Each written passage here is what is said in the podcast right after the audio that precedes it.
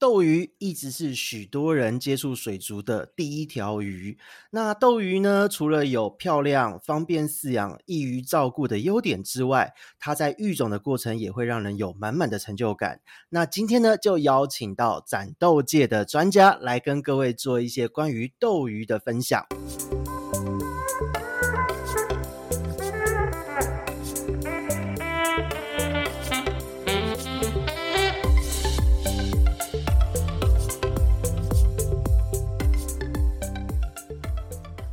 Hello，大家好，这里是鱼活通乱乱说的梧桐，我们又见面了。哎呀，今天其实真的蛮开心的哦，因为今天聊的话题是斗鱼。因为我自己小时候呢，就是接触的接触到养鱼这件事，第一条鱼就是斗鱼。那个时候在干嘛点啊，用十块钱去抽抽抽那个戳戳乐，然后就戳到了第一条的斗鱼。那现在回去想，那个是红色的马尾斗鱼，印象非常深刻。然后呢，看到了那个红色的马尾斗鱼之后，又想说，哎，既然有蓝色的，我也要抽到。然后呢，又跑去搓，就这样越养越多，然后就开始了养到现在三十多年的养鱼之路。那斗鱼在我的生命中其实真的是蛮重要的一个角色，以前也投入了非常多的时间。那在这个路上呢，也遇到了非常多的同好，所以今天就要跟各位介绍我的好 partner，也是认识多年的好友。那我们也一起做了很多很多在展斗的路上有很多好玩的事情。那我们来欢迎我们今天的来宾，台湾展斗交流协会的会长吴一哲。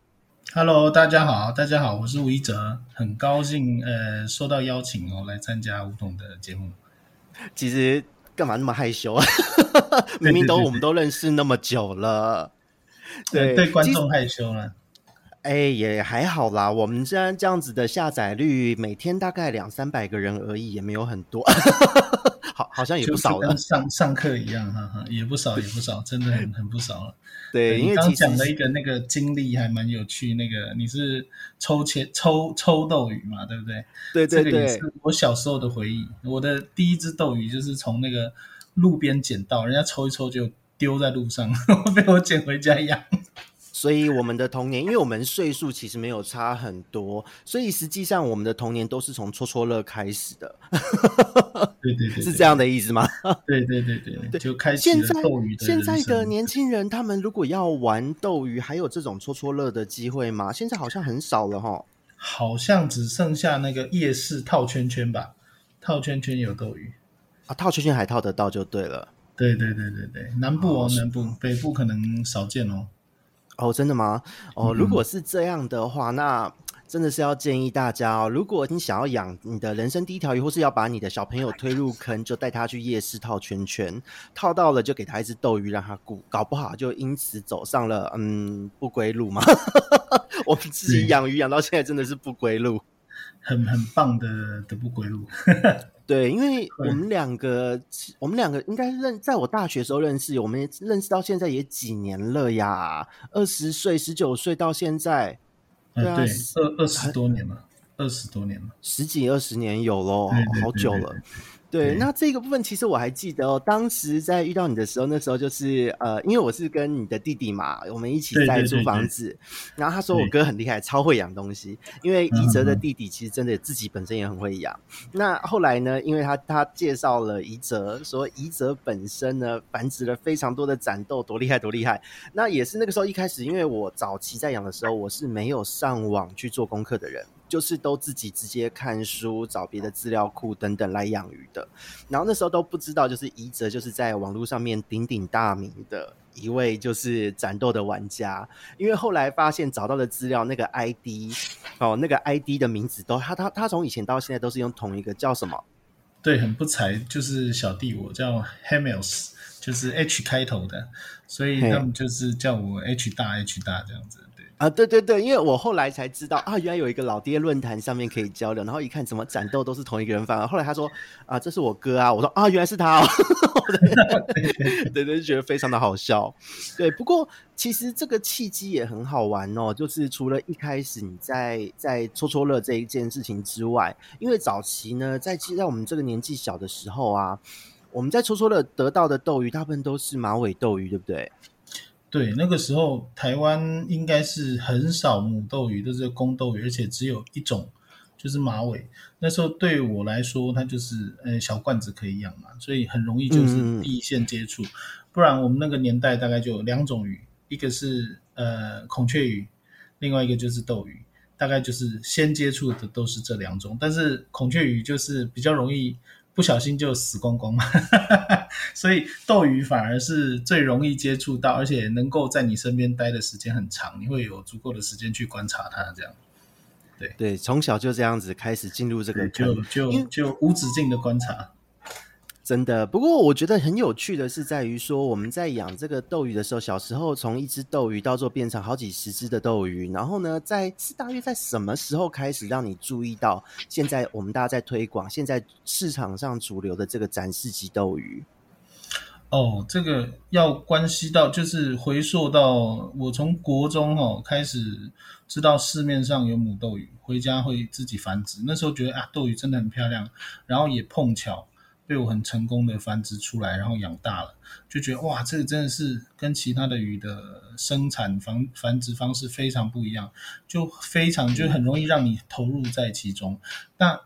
但是它是可能是我众多喜欢的鱼种的其中一种，好，或许是很重要，但是也没有说到那种呃呃非它不可。但是大概在我高中的时候吧，就开始看到展斗，那个时候应该是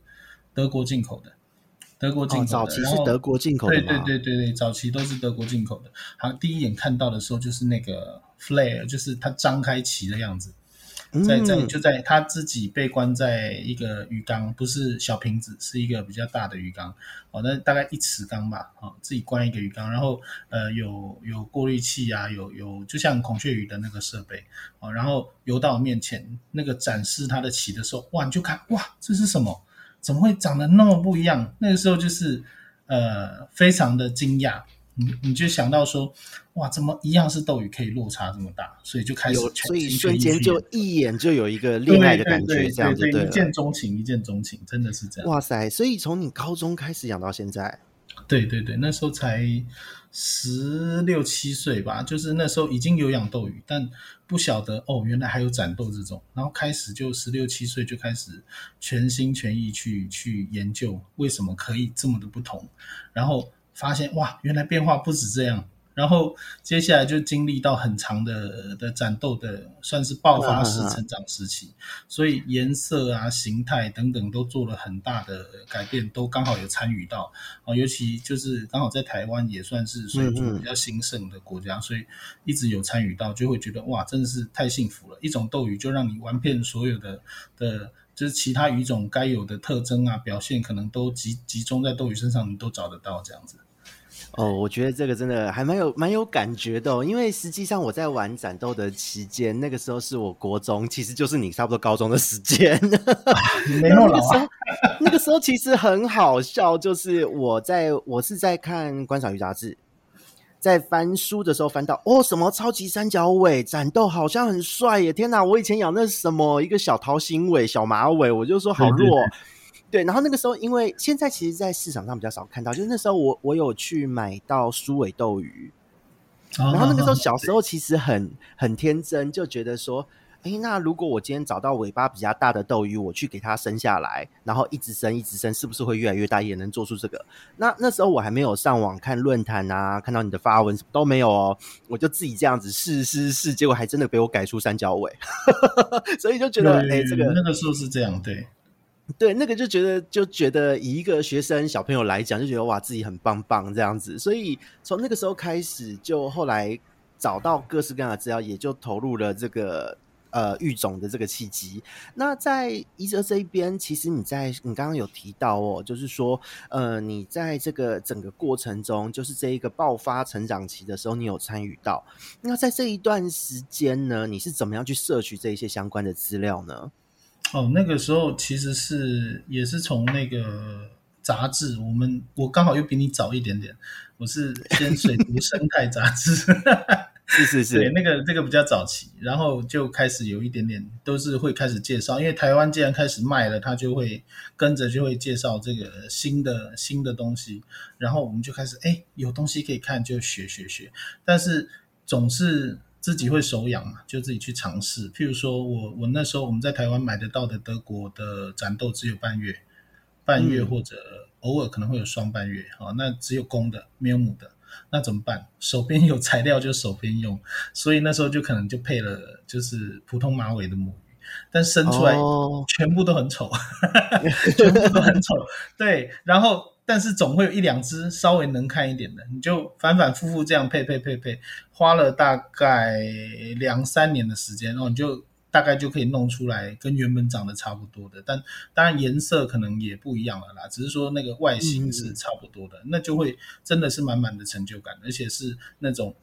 那时候没有人会繁殖嘛，那时候能够生的其实也很少，对，对，所以对我们来说就是那种独一无二的成就感。所以非常的满，呃，高兴，然后之后就紧接着那时候九八年之后嘛，就开始呃冠伟也出来了，啊，然后那时候 Internet 就开始出来，嗯、所以开始网络上有社群的时候，你就会很想去跟大家分享一下炫耀吗？也也也算，但是就是说告诉大家说，哎，其实你可以怎么做会更好。所以那个时候在水族上的的讨论，那种那种呃社群上的讨论，其实也比现在来的可能更热烈，玩的人很少，但是大家都很高的热情去互相交换信息，所以就会造就说、嗯、啊，有些人就说，哎，你应该要把你会的把它统整写出来，所以才开始写一些文章这样。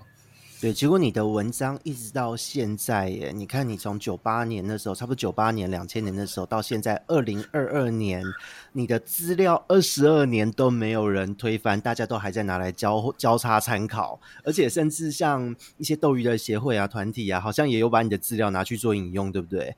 呃，对，那时候我我知道我在在最多的时候，好像那个。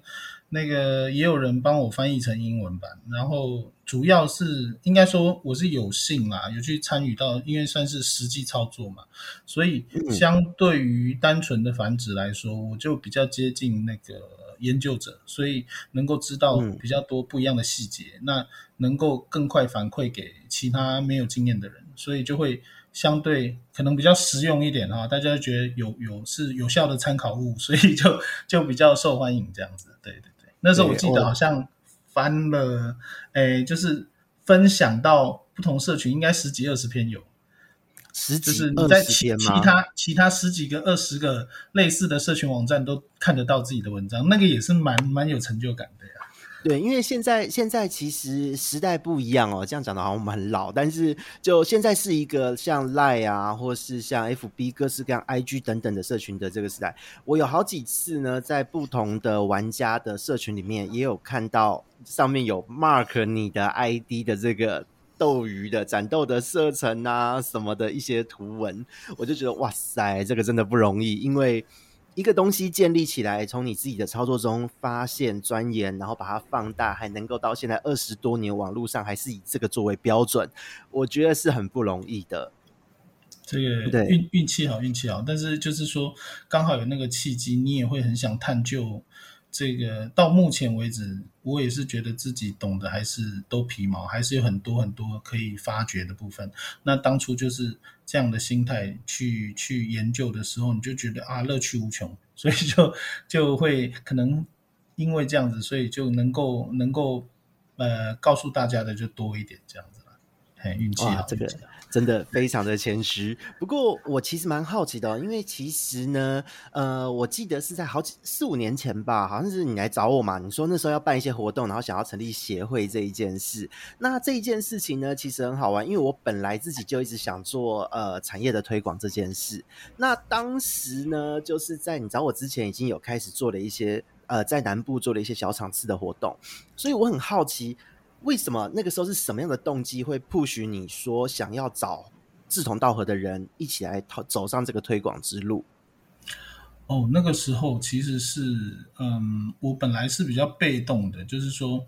可能有人问我，我就回答，然后刚好有写一些文章分享，人家会陆续来问，嗯嗯嗯，那那或许多多少少有交流，但中间经历了就结婚生子，所以其实有一段时间是比较没有那么再接触。就是其他的网友啊什么，嗯、但之后回过头来的时候，发现，哎，怎么大家又变得玩的人好像很多了？因为坦白讲，我们那个年代就是我很认真在学的时候，那个时候可能只有两三百个人玩，但现在可能就是都已经超过五千人了嘛，甚至上万人，对不对？那个时候我就想说，哇，那既然这样，嗯、呃，是不是变得大家变得很厉害？那我我回过头来看的时候，发现，哎，不对，好像怎么？大家都很新手，好像什么都没有很熟悉，什么都没有，啊、没有没有在我们当初那个基础上变得更厉害。因为我那时候心里是想说，抱着说学习嘛，或许有新东西我又可以学，那也是有，但是就是说相对比较少，大部分的人还是都是初心者，那就会想说。哎，那我们懂那么多，是不是不要浪费？我们应该拿出来再贡献给大家。所以 我就想说，那不然组织一些同好，我们一起来把这个我们原本知道的东西，哈、嗯，再重新分享给大家，让大家能够更快的呃去去学会这些东西，然后可以在这个基础上发展更多的可能，这样子。哦，我觉得这个真的还蛮赞的，因为那个时候啊，我其实，在也是。因为我其实是蛮三心二意的人，我就玩斗鱼玩一玩，然后到了到了快大学的时候，哎，又接触到了海水，又接触到了什么鱼，就是繁殖完一种就卖掉，然后再玩下一种鱼，我就是这种三心二意的人。所以那时候斩斗玩了好几年之后，其实被我先搁置，然后搁置之后再玩一圈回来的时候，那时候你忽然找我，我也很纳闷，我说，哎，你在办活动，然后哎，我也想办活动，哎。对啊，然后那时候就说啊要推广，那那那时候讲到说，因为现在好像玩的人变多，可是概念怪怪的，我就说哦，我能理解，因为实际上呢，我自己在观察中有发现哦，在斩斗的世界很好玩，别的鱼种不见得会这样，但是斩斗很容易，因为它一个杯子就能卖，所以很多人会觉得就这样子一个小小的容器，少少的水体就能饲养它，那自然而然。入行的门槛低，入门的门槛低，来的人就多。那来的人多呢，可能有的时候是这样哦。来了之后不知道这条鱼叫做展示级斗鱼，不知道这条鱼叫做斩斗，他只会搜寻斗鱼，然后都搜寻不到他要的资料，然后他就这样青菜一样，老板怎么说他就怎么做，然后呢就没有再发展的这个机会，其实蛮可惜的。那那时候我很好奇哦，你为什么那时候会会会想到我？因为那时候我们中间好像几年没联络，对不对？对对对对对。那时候其实我们，我看看我们最后一次联络是是应该是一起打工吧？啊，对对对对对，我们还有一起打工的经验。天哪，好好古早味哦！对对对 对对。但我我们那时候是想说，哎，那那如果想要推广的话，可能需要需要一些呃，就是同样兴趣的人。那嗯，最先想到一定是。曾经接触过的人呐、啊，那比较专业的其实并不多。嗯、我们当然是先从旧友开始搜寻，所以很快就找到你。那很有幸的，所以就就我们就就一起一起努力，想说把这些东西，这些我们认为应该是对市场有帮助或者对玩家有帮助的知识，把它分享出去，这样对。其实那时候我好像也是因为自己本我其实自己做白天做行销的工作，也是为了最后能够回来，就是现在我们正在做的事，能够推广自己喜欢的水族产业。因为在台湾真的没有水族推广的这个人才，那我觉得很可惜，所以干脆自己努力的让自己成为这样的人。那也因为这样子，其实很好玩啊，因为我们那时候申请协会也几年了嘛，那那时候其实我们是算是整个行政作业啊，整个架构啊，推广架构都花了好多的时间去运。酿哦，对对对，那时候我觉得哇，大家真的是很热血，然后。有点不计，就是不计成本、不计辛劳，大家一起努力把这件事情做好，真的是现在想想都还是很感动。就是非常的很多人可以为了一个目标去努力，然后我想我们交出来的成绩也都一直很棒。嗯、就是说那时候感觉像是登高一呼，大家都来帮忙，然后很有成就感之外，也影响了后面非常多的人。那个也是我们觉得，呃，就是说持续让我们继续往这个方向努力的一种力量，这样。对，因为自己身为就是台湾整斗交流协会创会理事之一，其实也觉得蛮荣幸的。因为那时候我们办的活动，在协会正式成立之前，那时候我们自己不是有一场，就是在台南，我们自己对协会内部募资，然后办了一场轰轰烈烈的，办到就是连政治人物都亲自跑过来这种程度。然后之后还有屏东的交流赛啊等等的，其实那时候就是做了很多的投入和参与。那在那那在经过了这一些之后，就是在最近就是宜泽这一边有玩出什么新的心得吗？目前是这样，因为二零一七年之后哦，因为有了一些更大的变化，原本可能二零一七年以前都是在做那种、嗯、呃颜色的。的表现的的研究，那可能没有突破，但二零一七年之后，可能就是把一些所有的条件，就好像我比较常说的说法是很像那个积木或者颜料，每一个基础都有了，等于你有一盘颜料了，那你就可以用那些东西开始组合新的。所以在二零一七年之后开始，你就看到就是再次爆发成长，那就引发的就是说更多新的东西，更多人想进来参与，更多人想了解，那。对我们来说，就是呃，更容易找得到志同道合的人一起来、嗯、来这个区块，然后一起分享啊，一起交流啊，一起把它推广出去。所以，我们那时候经常办交流会，大概我办了几场啊，十几十几场应该有。嗯，有哦，因为那个我我大部分几乎都有参与到嘛，那时候筹备啊等等的，对对对对，人数是没有到很多，但是也是都有。三十个到六十个，甚至更多嘛，对不对？有的时候，然后，然后到最后就是，既然这么多人想要知道这个东西，我们就干脆就办一场大的。那个时候，大家也是没有人懂，但是一股脑的就还好，你懂一些，我们就可以一起把这个事情弄得很完满，对。对，其实我觉得这个还蛮有趣的哦，因为实际上就是真的是大家喜欢就一起做。那话说回来哦，刚刚讲到了，在近年你刚刚讲到一个很有趣的点哦，从二零一七年之后说鱼它就像是很多的颜料，各式各样的这种一盘的颜料挤在一起，有各式各样的组合和呈现。因为其实，在台湾我发现好像都还是进口鱼为主。那进口鱼它其实等于是说海外的市场带动了台湾的这一个风潮。那在这一个部分的，话在未来，你会想要在台湾这边一样去推动自己繁殖、自己做出新品系这一件事吗？呃，其实是这样，就是说，以我们现在这个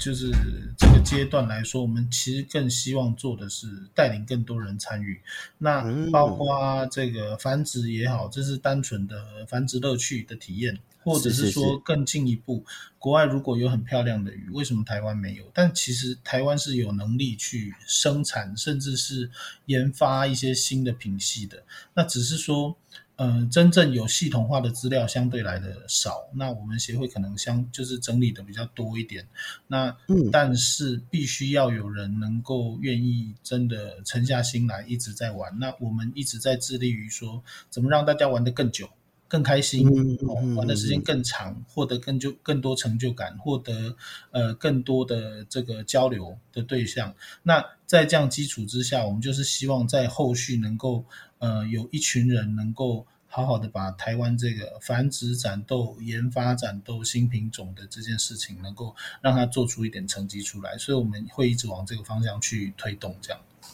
哦，那我觉得真的蛮赞的，因为实际上我一直觉得哦，台湾的展斗，像我自己太三心二意了，而且现在主力是在产业推广，各式各样的水族产业推广，所以呢，就是啊，想要很想要做展斗这一块，可是好像又少了点什么人，人要再更多一点，而且要能够全心全意的投入，因为实际上。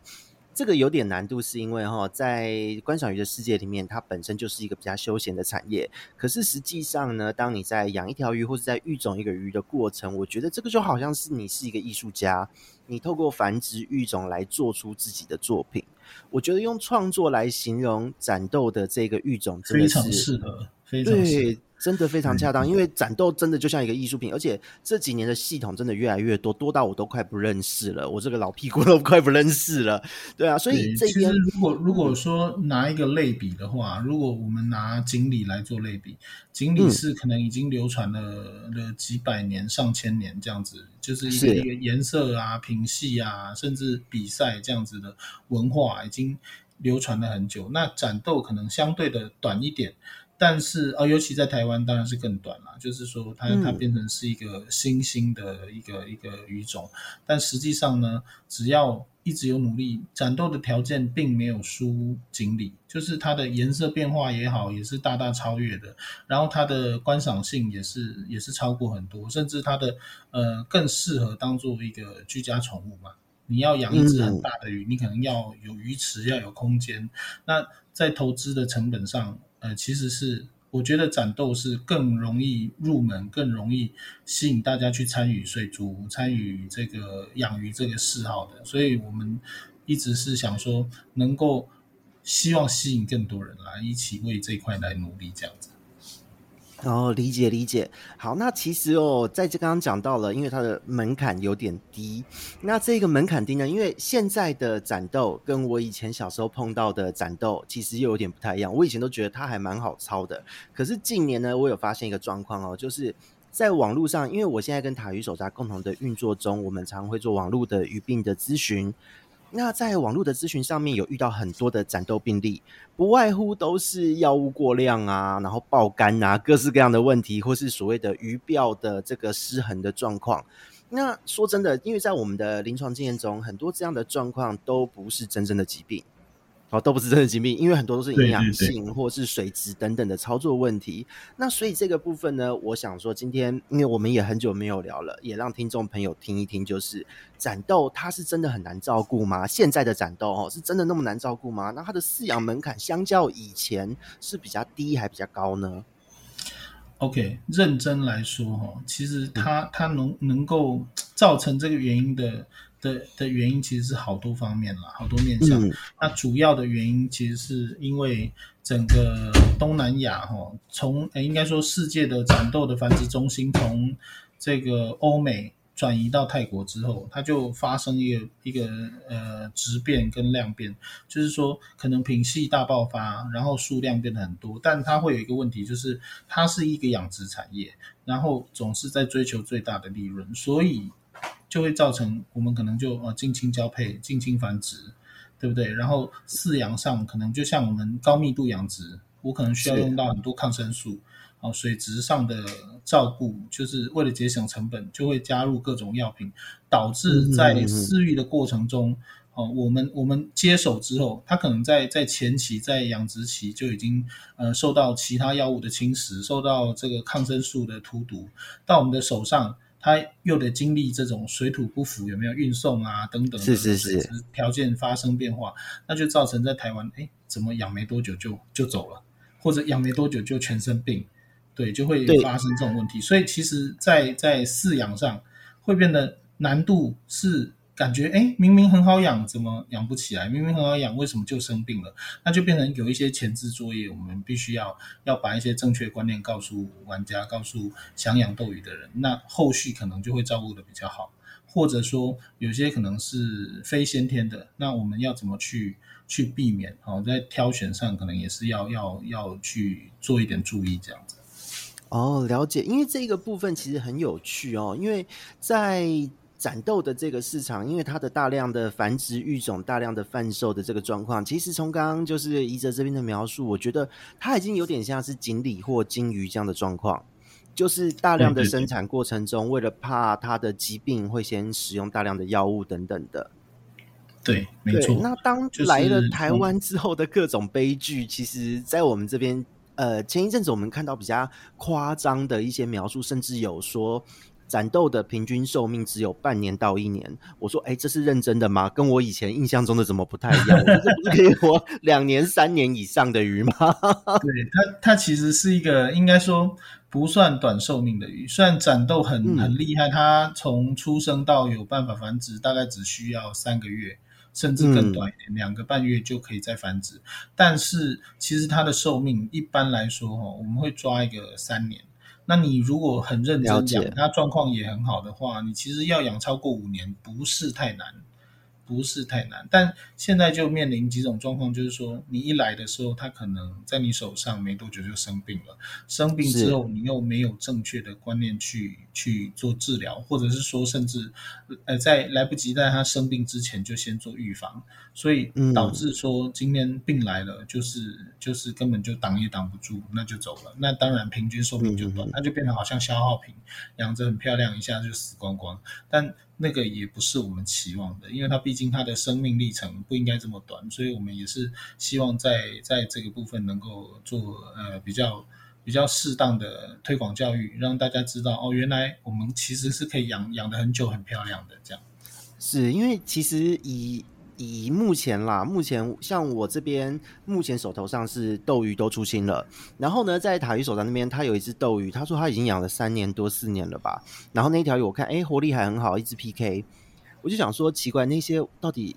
一条一条斗鱼只能养半年一年，寿命只有半年一年，这个说法到底是怎么来的？不过 应该都是进来就生病了。对对对，对对对，一则一聊我就了解，因为有的时候我们看到，如果斗鱼在年老的时候，年迈的斗鱼它其实会发生的状况，其实有很多人会把它误判成生病。那目前手在我们这边的临床经验中，看到很多都是养到两年半左右会出现这样的问题。所以我觉得说能够养到两年半三年好像也差不多了，因为实际上一条斗鱼的平均寿命大约就是三年到五年之间嘛。对，差不多大概三年啦。如果你能够养超过两年以上，那应该都已经算是你很认真在照顾，就是说有给他适适当的一直一直有跟他互动，然后一直很关心他，所以他可以活得相对久。那当然前提是他本身要先是健康的。那如果说，嗯如果说你进来的那一段时间，就是我们我们其实玩家哈有有一句话就是经常在讲，就是我们如果买了新斗鱼。想让它生，想让它繁殖的话，就是这一两个月，甚至一两个礼拜内，赶快让它生一生。为什么？因为之后会发生什么，大家都很难预料。有的时候它身体底子已经弱了，对不对？对对对对，它就开始一开始很健康，哎，两个礼拜后各种状况出来就来不及了，所以会赶快想要生一生。那这个也是我觉得蛮可惜的地方。但有的时候就是，呃，你你得知道方法，这个。毕竟就比较小众，就没有没有那么多人哦，知道说要怎么及时做处理，所以其实大部分的斗鱼的生命就是其实还没有到终点就结束了这样。对对对，了解了解。然后我觉得这是蛮可惜，因为像我们在我跟塔鱼手札这边共同在推的一些市场教育，也是在给大家做的是，坦白说是做成宠物教育的模式，因为。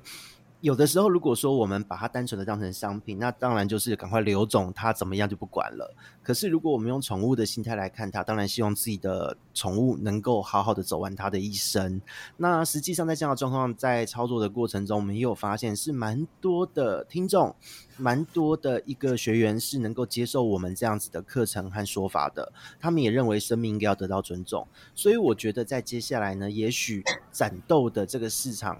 在长期的饲育，还有我们做一些繁殖育种上面，我觉得是蛮有机会的。那会长觉得，展斗其实很有趣，因为在相对于其他的，你看到的只是颜色或者是一个群体，就是哇，好漂亮这样子的感叹之外，养展斗其实在行为上面它就有非常多可以观察的地方，而且又因为它是单一个体，你能够跟它互动，其实就会产生很多很有趣的事。譬如说，展斗可以训练。它可以训练跳跳圈圈啊之类，这个国外有一些、嗯、有一些影片，对，它可以一对一，甚至嗯，不说到可以认主人，但至少它可以很。很容易经过一些小小的训练，跟你有蛮明显的互动。所以说，呃，其实它是你把它当宠物养完全没问题。那如果说它的寿命又有两年以上，那我想它是一个非常适合居家或者办公室的宠物。它是很很长期的，很容易就可以互动，而且它又不用像。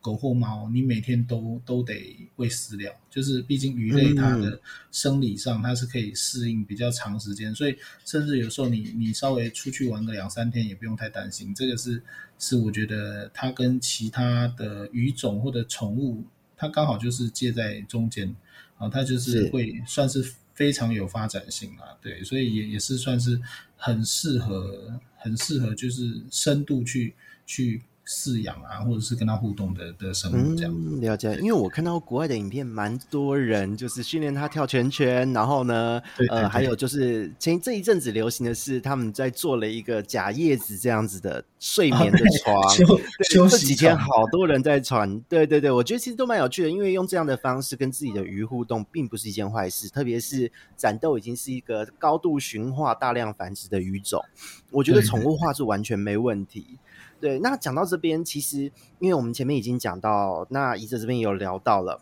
一下叫你宜泽，一下叫你会长的，真的是角色会错乱。对，那我们这边呢，其实刚刚有讲到，就是关于说它的饲养门槛其实并没有那么高。那在这个部分呢，因为听我们的这个频道的听众。有很多人是有养鱼的，也有很多人是被人家推坑的。所以呢，我觉得以会长专业的角度，是不是能告诉大家战斗要怎么挑，基本的日常照顾等等的？比方说，像是饲料要注意什么啊，保存操作，或是怎么挑一个对的营养。那再来就是水量，建议多少水量？因为大家绝对不会希望只养在一个杯子，还有它的光照和日常的操作等等。好，这个部分要请大概宜泽分享一下。快速的跟大家分享。首先，我们在水族馆吼，你要看到一只健康的展斗，它其实有几个条件，就是其实健康的展斗，嗯、它的状态应该是所有的鱼鳍能够在大概保持百分之七十到八十的展开的状态，就是说它的鳍应该是挺的，它的它的身体状态应该是很活泼的，会游来游去的，会随时像要把鳍张开这个状态。哦，而不是缩着停在那里不动。Oh. 你应该要看到的是一只呃游来游去，好像在巡航一样的鱼，而不是。所以如果看到它停在那边，齐缩着的就可以回家，就不用挑了。对，对，但很可惜的是，有的时候，嗯、呃，我们在水族馆挑选，它给的容器都很小啊，所以我们有时候很难做鉴别。那我们比较常做的方式是，通常在水族馆还会有其他的鱼缸是是那个水面是裸露的。哦，然后你就可以把你想要的斗鱼，嗯、你觉得你可能会喜欢的，先暂时把它连那个小杯子一起放到水里面，然后去看它张开鳍的样子，然后去判断它的健康程度。对，就是他看到、哦这个、看到别的别的斗鱼一定鳍会张开嘛，所以你只要看它鳍张开，你就可以检查它的身上有没有寄生虫啊，鳍的完整度是不是好啊，嗯、活力是不是好啊，就很容易做这个时候做检查这样。那在店家里面做这个动作，把人家的这个鱼放在人家的缸子里，会被人家打飞出去？感觉蛮危险的。但但要先跟老板打声招呼吧。对，我们的话都是会先跟老板说，哎，我想要看它张开鳍的样子，我可不可以跟你借个小鱼缸，或者是说我可不可以借你的，直接把鱼缸就鱼不放出来，直接放下去看。那大部分的老板也是都会点头说 OK 的啦。我应该还没有遇到那个不 OK 的。对，就是老板是要卖、哦、卖东西嘛，那你总是得得让你鉴别一下，所以应该是没什么问题。只要那有的时候，那如果有的时候像是老板他如果拿出镜子给你看的话呢，就是说，哎，你不用放浴缸，你用镜子就可以，这样也是能挑的吧？这样也是可以，可是就是说，因为容器小哈，然后又是圆形的，有时候呃。辨识上会真的比较困难一点，所以所以如果是真的没办法啊，那弄个小镜子也可以。但如果可能的话，我们都会希望把它弄到比较大的空间、比较大的容器去做识别，会更清楚一点。那当然，你也可以买回家以后再看，但是买回家以后有时候就就已经来不及了嘛，通常不太不太能换。对对对。对。对对，然后后续照顾你刚刚对你刚刚讲的地方让我想到，就是以前呢、啊、有一段时间，那时候繁殖就是在退坑前超级的封玫瑰尾或是羽毛尾这一种，对。对。对，这个好人工，但是人工到超级华丽，好漂亮。可是这种的尾巴在那个小杯子里面看的时候啊，就是如果真的是因为杯子是圆的，就是它的边缘到底多美，你根本看不出来。那时候就是因为一次都买好几只，也就不管它了。可是现在想一想，哦，我当时胆子怎么那么大？对，有有的时候就是这样。你如果像现在展豆价格，其实也是慢慢都有有在变高。曾经很贵，我们那个十七八岁的时候，那时候一只展豆大概是四千块起掉，四千台币。然后然后后来一度又掉到剩下一百五十块嘛。那现在可能就又又涨涨回来，有时候可能一两百、两三百，甚至三四百以上。那如果说相对价格不是那么低的情况下，嗯、应该是能够有好的空间让你挑选会更好一点。要不然回家以后就、哦、就更麻烦。对，我相信是水族馆老板都还蛮乐意的啦。就你只要跟他先讲，然后不是故意倒到，不是把盖子打开倒下去看他们打，那应该都还好啦。做这个动作就是，就不管是哪一家店，应该都会把你轰出去了。对，应该就被轰出去。对对对对，不可以太这样。那那回家之后照顾，就是呃，我觉得它的难点在大家养鱼都有一个心态，就是我要把它喂饱。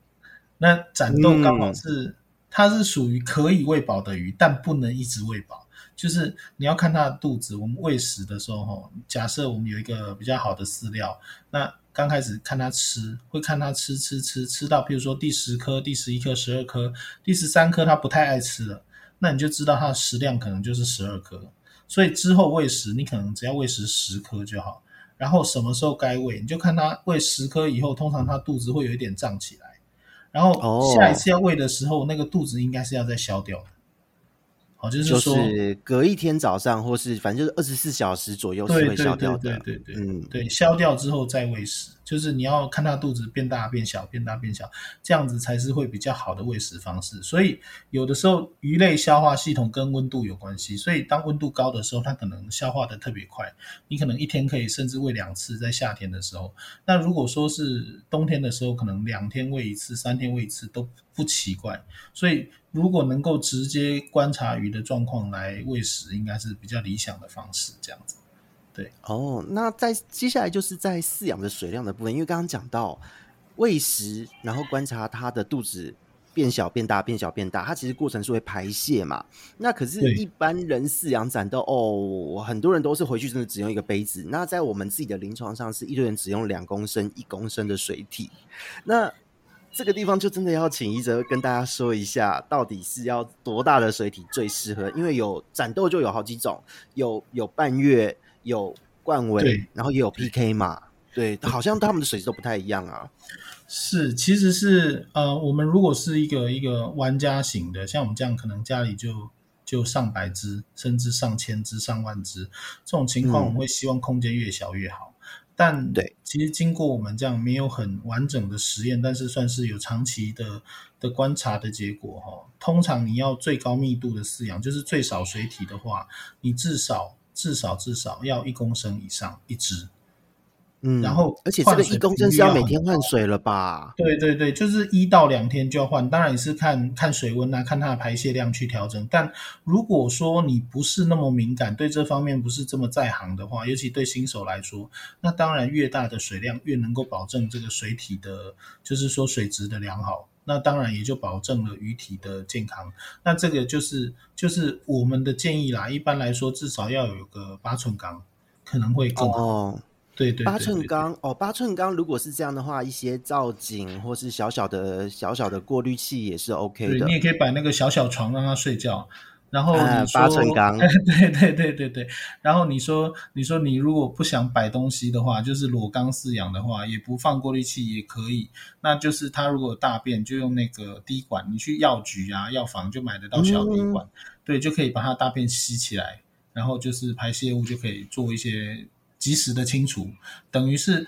它的排泄物拉出来之后，在还没有分解情况下，你就可以清除掉，那个水体就可以保持相对干净，就不会有那么多脏东西。那当然换水还是必要的，嗯、这个必须说，就是说除了良好的水质，换水还是必要的。那换水这个过程你就可以延长。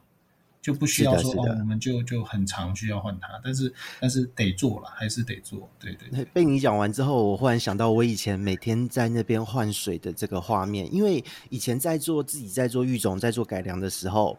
小鱼长到一定的程度，它要开始分。杯那个时候还不是缸，是杯。那时候就用那个那个五百 CC 的小杯子，那种透明的圆形杯，然后分好几个杯，然后每天换水都要一个倒掉，然后呢再装新的水，一个倒掉再装新的水，然后弄完就一个下午。那时候真的觉得自己像在做家庭代工，哦、那时候真的是还蛮累的。对，所以我们协会也有在发展那个。就是不用这个操作，就是它随时在换水的设备也弄了。就是我们其实做了蛮多这方面的研究，就是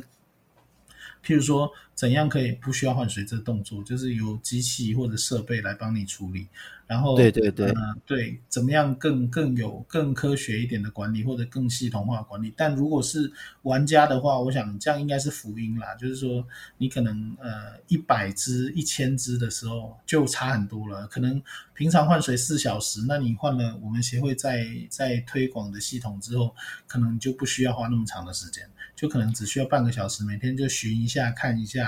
哦，那可能就是喂食这样子而已，就差。有有那个，我记得那一个系统在那个斩斗家族研究所这个社团里面有一些相关的资讯嘛。因为当时在看的时候，对对对，那个时候其实大家都在用这个系统的时候，自己是协会的人，我们大家在那边看，我就觉得哎，这蛮有趣的，而且很偷懒。因为它其实它的设计，它是说免换水，但实际上它是一个等于是几乎是二十四小时滴流在溢流在过滤的方式在维持水质的。对，它其实对玩家而言，或者想繁殖的人而言，它是可以省力，就是省掉非常多的管理时间。那那当然，它会有一个缺点，就是你可能要会接管啊什么。但我们基本上把这个就是相关的技术啊、结构这些是开放的，就是 free。大家可以去去分享、去使用。那每个人可能又会有一点点改造它，可能会越发展越好。我们是希望是这样，所以是这些资讯都是免费给大家去、嗯、去学的这样子。那未来如果假设有玩家朋友想要投入，他们想要组一个简易型的，他们不会组，或是他们想要省麻烦，呃，宜泽这边可以协助吗？我想应该是应该是可以可以这样，对自己身为理事，自己在凹服务的。不会不会不会，我们其实是这样，就是说大家都是都是爱鱼的嘛，都是喜欢钓鱼的。那所以当然能够这个也是一种交流啊，我们其实是还蛮乐意的。嗯、如果说能够让更多的人去学会怎么样。呃，大量的管理就是繁殖管理啊，那种饲养管理都是很好的。那针对这个、嗯、这个单一呃养一只鱼或者是三五只鱼的玩家来说，那可能就是说自己勤劳一点，然后经常换水，经常观察鱼。其实我想，嗯，鱼只应该都可以保持的相对比较健康。对，应该是没什么、嗯、没什么太大的难度。主要就是一样，就是像梧桐之前在在 push 的一些像检疫。检疫该做的要做，对，然后，然后，呃，之后如果鱼生病了，及时的处置，好像我们这些资讯，其实在社团上、呃，社群上面其实都有了。那其实都找得到资料，嗯、那当然就直接来敲我啊，付费对对对，也可以也可以，对对对，就是要不就自己努力用功念、嗯、念一念，找一下相关资料，要不然的话，这边就有现现成的这么厉害的人可以问了，对不对？对，那我想这个呃，所有的。其实都是同样，都是唯一的目的，就是希望能够大家养的愉快、开心，然后越养越多。就像人家说养一只吼，就是有时候养展豆很像，很像在收集东西。是这个很漂亮，我要那个很漂亮，我也要，永远收集不完。最后，最后大家就是越养越多。但以新手来说啦，我我们自己目前看哦，嗯、以新手来说，最好不要养超过二十只。就是超过二十只，如果你以手动换水来说，超过这个数量就会开始觉得有点不堪负荷。哎，当然你可以练，慢慢练，越来越厉害。但在因为我们换到那个时候，我换到换到快崩溃，是因为我其实是直接上网去塑胶塑胶行订那个两公升、三公升的那个那个桶子，塑胶桶，就把盖子丢掉，它就是一个宽口的一个桶。对对对。那因为它上面的口又有点收束，因为我觉得它方桶上面的口收束，鱼不会跳出来，所以就用这个方式操作。然后呢，第一只你会慢慢换。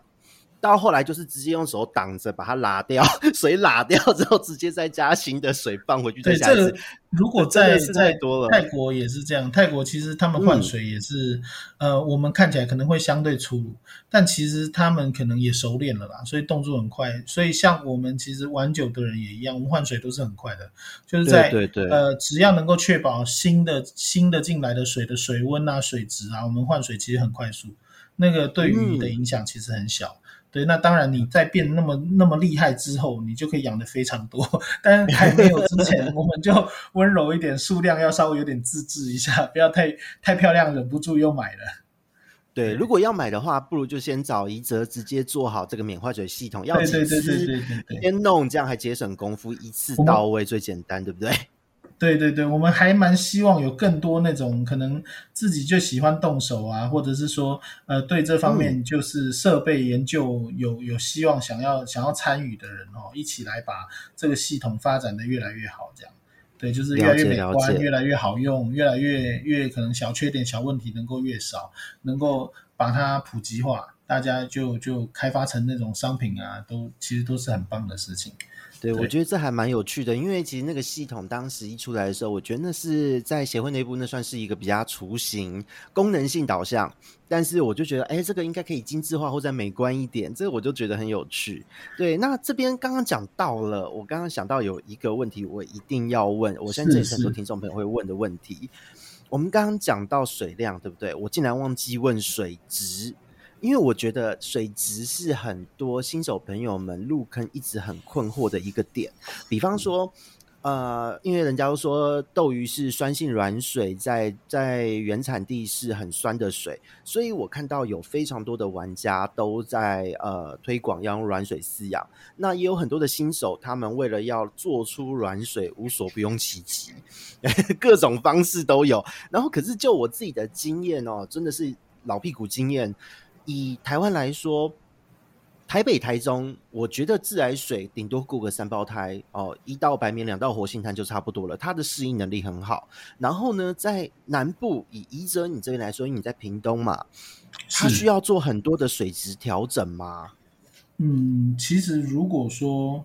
呃，我我觉得我们台湾的水跟泰国的水有有几点不一样，一个是之前提到的那个抗生素的问题，嗯、就是渔场它可能抗生素啊，或者是说呃其他的的的药品，它会加一点。嗯，那我们在这边，因为它它是批量化养殖，这个是可能难以避免。那我们这边的话。基本上我都不赞成用抗生素，因为你会发现抗生素现在越使用越没效果。那有的时候真的要救命的时候，反而用用用了没有效，那就很糟糕。所以我们不太希望能够呃，就是就是不太希望大量使用抗生素，甚至可以的话最好不要用。那反过来讲，水质调控这部分，我们跟他们最大差异就是，他们天然的水就是适合斗鱼的。这一定是无话可说，但在台湾的话，水质相对就是变化大一点啊。譬如说以台北水来说，台北市啊，或者是吃翡翠水库的水来说，它就是变成很好用。为什么？因为它的水质就还蛮适合斗鱼，就是随便换。有时候有人说，哎，我用自来水就可以。对，确实。啊，只要没有台风啊，没有那种水质剧烈变化情况下，对梅雨季啊，前一阵子的梅雨季这种，对，在台北市还真的蛮幸福，很多那个南美洲的鱼，就是弱酸软水的鱼，都可以直接换在台北。是的，是的，因为它是中性，但是它其实偏软。那其实中南部之后就要看地区，有的地方很 OK，那有的地方可能就偏硬。那对斗鱼来说，适应是都能适应的，只是差在说你希望它很漂亮的话，嗯、那。你首先要能够确保你的水质是稳定的。那如果说希望水质稳定的话，oh. 你可能就需要做一些前置过滤的的这个这个措施。譬如说，你有偶偶尔可能需要软水，但前提是你能够保证这个出来的水不会每次都在变化。就是说，有很多人用那个软水树脂，它就第一泡超级软，pH 超低，对，然后对，然后后面的才留个几分钟，后面的 pH 立刻上升二。哦，从四瞬间变六，很可怕。所以那个时候有人，我们有遇到这个咨询哦，说为什么我换水前几次换都没事，我这一次换这条鱼就脱模了，趴在这边。我说你是不是你的？水发生了什么问题？问问问哦，原来他刚加了一个强酸型的软水树脂。我说那难怪啊，哦、真的很糟糕。对对对，其实软水树脂哦，在我们水质过滤上算是现在比较普遍的滤材之一。但是因为它是离子交换的的这个这个滤材嘛，那有的时候它类型分的非常多哦，有的时候可能就是从一个硬水一口气就变成弱酸软水，这个。当然能够调整水质在可以用的范围都是 OK 的，但原因出在就是问题通常是出在你不晓得你原本的水要要少掉多少东西才会变成是你适合的，所以经过这个过滤交换之后，有的时候通常效果可能太好了，所以有些东西我们是希望说你得最好是询问过再用，或者是说呃在没有把握的情况下不要用。那再来就是你说第一泡的问题，就是。通常一开始出来效果太好了，我们会希望这个是不要用的，因为就像呃像泡茶，第一泡没有人在喝的，嗯、对对，第一泡就是涩味，没有那个香味，对对对对对对，所以所以就是我们要可能要滤材清洗啊，或者是这个滤材在置换的时候，你可能都要注意这些问题，然后之后多久换一次，这些可能都是你必须要做的功课。那如果没有，如果你都没有这些把握，然后你的鱼又很少，你是新手的话，我想，呃，家里的开水可以最直接的处理这些问题。但当然不是那个热开水啦，嗯、热开水就恭喜你获得一碗鱼汤。对对对，真的真的真的。对，凉凉开水应该是可以，都是可以，斗鱼可以适应，但是，嗯、呃，它可能需要一点时间，你不要一口气有、嗯、呃回家就立刻帮他换，哇，好开心，一换水然后就死掉了。对，对，对，对，所以它它必须要一点点适应的时间啊，可能需要你你你花了呃一天两天的时间，比如说先换一半啊，那你看它适应很很 OK，我们再换一半，那可能之后它在你家就可以靠你家的的开水就可以活得很好。这样子。了解了解，因为这让我想到当时我们认识的时候，因为你是在澎湖当兵嘛，然后那时候是对，那时候是我在那边念大学，然后呢，我还记得那时候我们在那边养那个斩豆啊，澎湖的水超级硬，硬到爆炸，然后那时候养我们直接的做法就是跑去加水站啊，对，那个真的最快啊，对，如果中南部超级方便啊，直接去加水站，中南部的朋友就是去买那个投五元就会出来的那个水就 OK。你就不要去投十元二十元，那没有比较好，就是就是最便宜的那个就是最好用的，那个其实就可以大量换，哦、主要是它可以保证你每次换进去的水都是一样的，它是稳定的啊。其实我要说的是，除了水质上，我们当然希望能够贴近它原本的需求，但除了呃水质之外，真正是稳定性很重要。如果你每次都在变化，嗯、就好像一下出大太阳，一下出一下又下雪，你对人体来说可能人体就适应不了。那对鱼来说也一样，那个水就相当于他们的空气，就相当于他们每天会接触的环境，所以你必须稳定，会比这个这个更重要一些啦。稳定稳定度会是更重要的。这个部分让我想到，我们当时我们那时候一起在办座谈的时候，那个时候因为有很那时候玩的。人没有现在这么多，但是那个时候，因为有各式各样的斗鱼的都市传说，就说水一定要怎么样怎么样怎么样。我还记得那时候我们推了一个讲法，我不知道你有没有印象哦。就那时候我们说，呃，如果你对于弄做水这件事没有自信，你就不要做。那如果你又觉得你一定要做点什么，那你干脆用 RO 水。一直都用 RO 水，每天都持续的换 RO 水，还比较好。你不要乱搞。我记得这一件事，对对对，那时候非常的有趣。因为，因为那个时候在在你没有选择的时候，就是说你可能也没有加水站，嗯、你可能也没有家里没那么多冷开水，然后你你又希望要换水的时候，有时候你就必须要找一个稳定的来源。那因为过三胞胎的水，呃，三胞胎就假设我们用数字来表示好了，假设你原本水里面杂质是十。那这个三胞胎可以替你减三，所以出来的水就是七，杂质就是七。但如果是 RO 的话，不管你是呃原来的水是杂质是十也好，五也好，八也好，甚至二十也好，出来的杂质都只剩下零点一，所以它会至少保证了，不管你是在纽约、非洲、台湾北部、南部、山上、海里面出来的 RO 水都是一样的，它至少可以保证这一点。那就是我我前面讲的，它至少稳定。对对对。对，就是至少维持了最低限度的稳定，因为实际上我们都很不推荐用 RO 水长期饲养。可是如果你不得不的时候，RO 水是一个不错的选择，比起乱调。对，因为其实最近我们遇到蛮多的咨询，都是斗鱼脱模，换、哦、季是生病烂尾，然后车轮虫之类的这个疾病的话题之后我们可以再分享。但是这一阵子的水质问题很严重。其实斗鱼是这样，在我们的饲养经验来说，春天、秋天这两个气温变化大的季节，就是它的疾病，尤其寄生虫跟细菌的好发季节。所以对斗鱼来说，这是每年必经的难关。所以我的斗鱼也是，我的斗鱼其实都死在，要不就春天，要不就秋天，冬天、夏天反而都、嗯。屏东，屏东也会这样子吗？哎，对对对。屏东也是有冬天的啊，虽然还是热，但是但是它会有一些 有一些气候上的变化啊，对对对，还是有冬天，还是有冬天。对，忽然觉得好像问了很失礼的问题，因为你明明是台北人，然后去了屏东定居，对对对，对，我不会说我为了斗鱼所以才搬来屏东，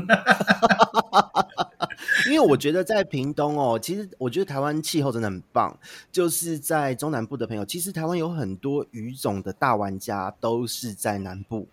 那很多人会说那边的水很硬啊，温度很高，不适合。可是我发现，当水质让鱼驯化可以适应这个水质之后，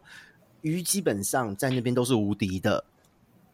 对，因为它它其实就是我们刚讲的，就是稳定的环境会更重要。如果你能够提供的是稳定的环境，那当然在我们饲养管理上，其实花费的成本、心力成本也好，或者是说实际成本都会低很多。譬如说你在台北饲养。总是要担心冬天加温问题。那在在屏东也有冬天，但是至少你的加温的电费就好看一点。就是我们 我们曾经在在台北加温，呃呃，两个月缴电费缴了三万块，所以所以三万块是怎么回事？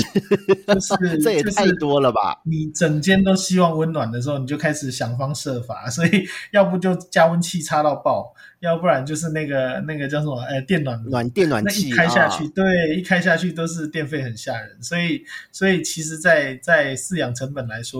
呃，如果你数量少，应该是没什么落差，嗯、在哪里都可以。但是，呃，如果说你要大量的话，当然来南部有一定的优势，毕竟它能够需要加温的的月份相对少一点啊。对对对。哦，了解了解。诶，那如果是这样子的话，我们讲完了水量，还有最重要，今天一定要聊到的水质。那其他还有什么展斗常见的问题是新手的朋友们需要注意的吗？其实，其实展斗在饲养上，就是你在购买之后。检疫的动作要做，那检疫，我想你平常就已经介绍过了，嗯、就是其实斗鱼是的，是的，比较常见的哈，一个就是鞭毛虫的相关寄生虫，就是鞭毛虫类是最常见又不不容易发发现的，譬如说常见的这个胡椒病，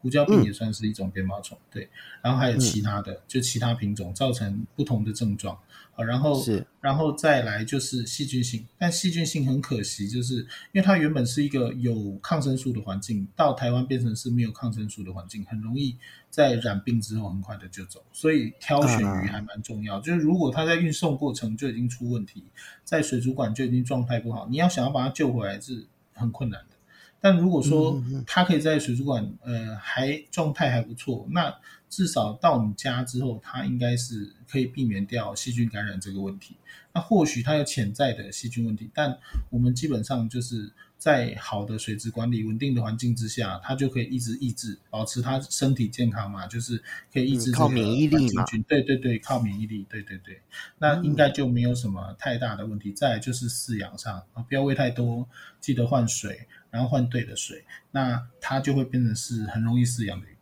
对，了解。基本上只要它不紧迫，其实它的适应力好到真的是以专门繁殖的人来讲，就是那个一公升，一公升等于是一杯哦，一小壶的水，一只的鱼。如果你的水一直都很稳定，我自己的经验是那个鱼根本也不会出事。就那时候顾到就是哦无敌。对，在在在泰国，实际上他们的成长过程更惨。我们实测过它的这个这个罐子里的水哈，有一些泰国的渔场为了可能为了节省这个换水的时间，因为水位越低，然后水越少哈，换水的时间速度会更快，嗯、然后更容易把那个脏水抽换掉，所以他们最少的水呃其实只有大概一百五十 CC 到两百 CC 而已，所以非常非常少。嗯嗯、那其实是还好，他们在里面待的时间很短，大概都一个月。哎，所以哦，就是等于是他们出货前的那一个月，在那边的中间蓄养过程嘛。对对对对对对，只有那那一段时间。嗯、那那我想这样子对鱼也是一种虐待啦。所以我们希望就是说，在我们的一般的人为养殖，包括玩家的时候，呃，减少这个管理上的困扰的话，我们也会希望说，你可以缩小这个水量，但尽量不要小于一公升，因为小于一公升，在我们长期饲育上。小于一公升几乎不成功，就是我们自己做过用八百 CC，八百 CC 去把大概一百只鱼哈，能够养超过半年的，大概不到百分之十。哇哦，就是一样是这样子的，对对对，就是会变成是是你你的长期饲养上水量少，其实是很容易致命的，因为第一个水质变差，你可能来不及来不及做更换，第二个是的，是的，诶。小鱼在成长的时候，它的免疫力可能是很强的，所以可以避免掉大多数的疾病。但它开始不成长之后，就成鱼之后，它对于这些呃免疫力可能就下降了，对环境的抗性可能就减弱。然后，然后可能，可是它吃还是吃多嘛，大便的问题啊，嗯嗯嗯嗯就是这个水质控管不易，然后，然后疾病爆发，哎，也也可能来不及。所以在水量很少的情况，你要长期饲养是变成你的。你的呃成本就高很多，很不容易。了解，因为因为我以前自己养的时候，只有缸就是刚变成要分缸的那个大小哦，大约就是两三公分的时候要分缸的那个大小，会用五百 CC 的杯子。然后呢，里面你当然不会装满嘛。那那时候水量大概三四百 CC，可是大概也是养一个月左右就切换到大约是快两公升左右的水体，然后就一直这样养着。